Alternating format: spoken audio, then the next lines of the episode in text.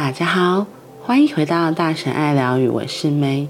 今天又到了周末假期，所以今天我来分享我最近发生的一个小故事。今天下午呢，因为最近夏天到，头发比较长，然后我想说，那我来练习帮自己剪剪看。没想到自己剪的果然还是没有那么简单，而且就是刚好我剪刀剪的过程中又坏掉了。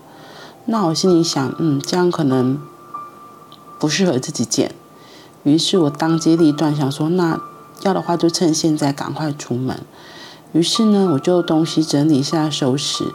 记得我们家附近的大卖场有那种百元快剪，我想说就是去让他赶快把就是剪得不好的部分先整理好就好了，之后再约我自己的设计师再把它修整好。于是我就立刻开车到了那个卖场。结果一上了就找不到，然后说：“哎，奇怪，那一家店到底跑去哪里了？”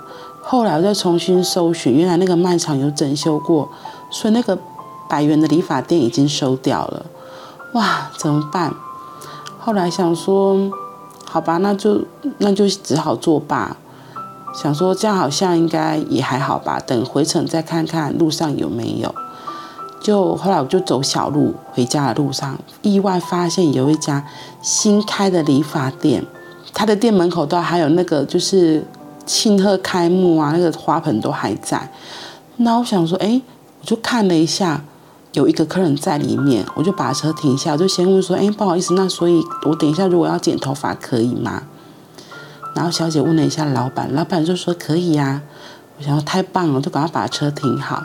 我就先进去里面等。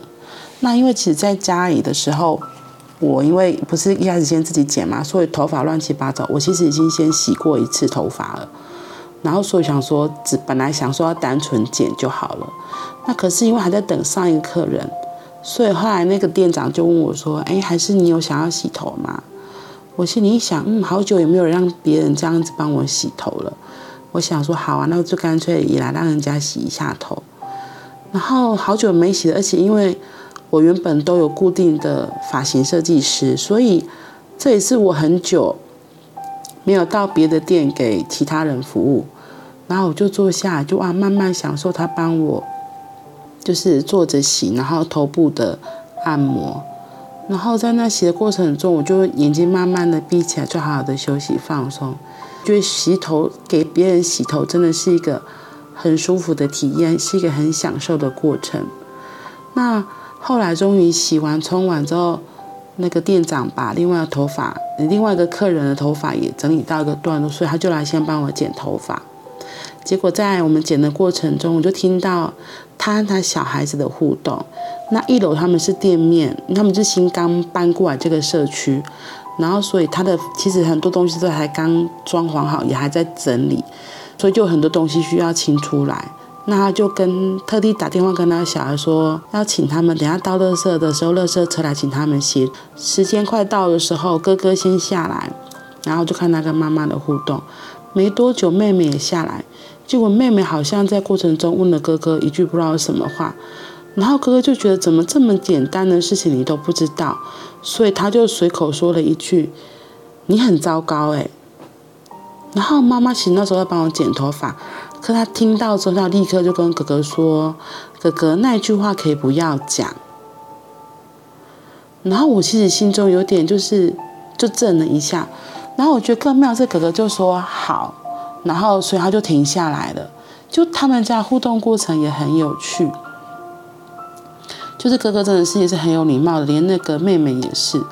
然后他们一个是国中生，一个是。国小，对，然后所以就听着他们的对话，说：“哎，这个家庭还蛮有趣的。”所以到后来，我就是头发都吹好了之后，我就跟特别跟那个店长说：“哦，我觉得你真的是一个很不错的妈妈，就是你可以就是这样子直接的跟小孩说，我觉得这样真的很好。”然后我为什么会特别把这个故事说出来，就是。其实我们有时候在不知不觉中，父母亲给我们的说话这个力量，父母亲有时候不小心说一些话，是直接会在小孩的心中烙下一些印记的。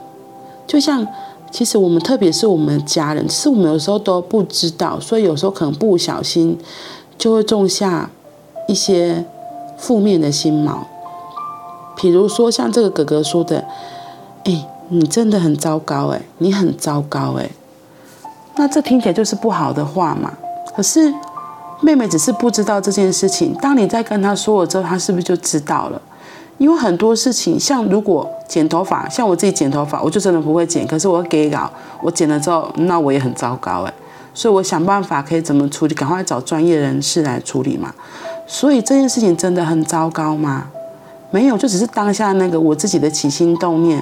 可是我后来还是有想办法可以，就是看怎么样做可以做到最好。然后我觉得这个事件的妈妈真的是很 key 很重要的角色。他是 key person，他直接打断哥哥，然后让哥哥修正。对，那我觉得妹妹会听到哦，原来这样子好像是不合宜的。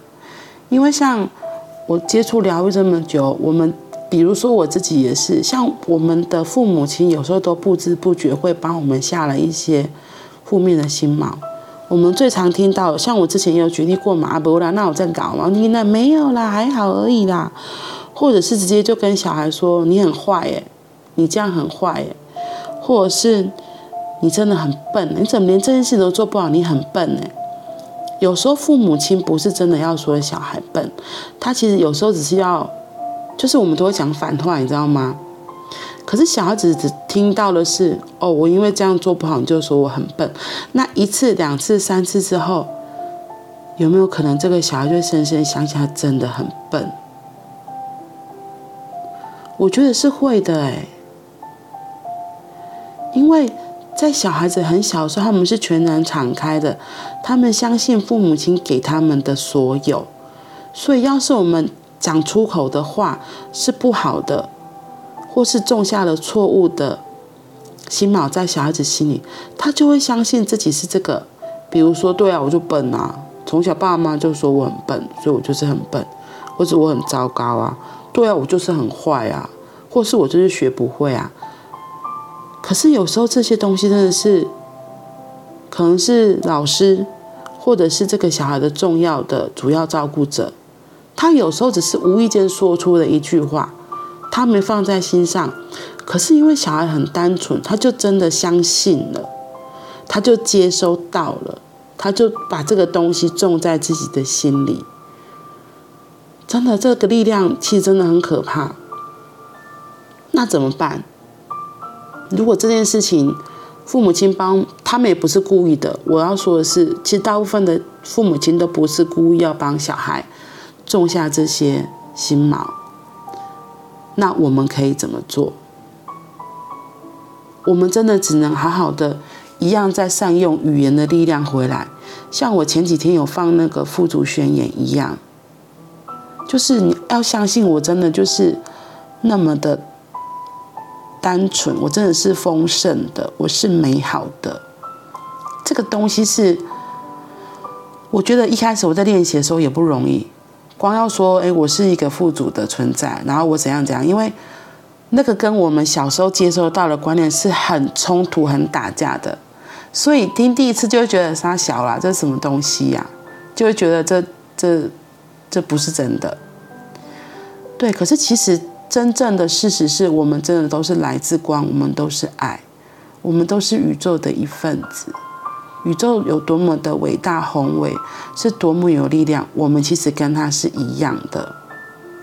所以我觉得透过富足宣言，只是让我们可以找回那个东西，让我们真的可以再重新相信自己，我们真的就是一个完美的存在。然后那个完美不是说什么完美无瑕，不是，就是此时此刻的我就是最好的我，此时此刻的我就是最好的我，这件事情是真的，因为我们都是宇宙独一无二的存有之一，嗯，所以如果你现在也跟我一样是为人父母，记得小心对小孩子的。用字遣词，那如果你是老师，那就更要小心你对你的学生说出去的话，因为他们有时候就会不小心接收，然后就相信了。那他们怎么办？对啊，这一定会对他们造成影响的。有时候我们会觉得，怎么可能？真的有可能。所以要改变别人没那么容易，先从改变我们自己的语言开始。当我们知道我们自己要开始说出一些负面的话语，练习开始慢慢喊停。然后我觉得就是有空真的也可以多听我之前录的那个富足宣言，真的很不错。嗯。好啦，那今天就先到这里喽。记得，我们都是宇宙独一无二的存有，我们都是丰盛的。那我们明天见，拜拜。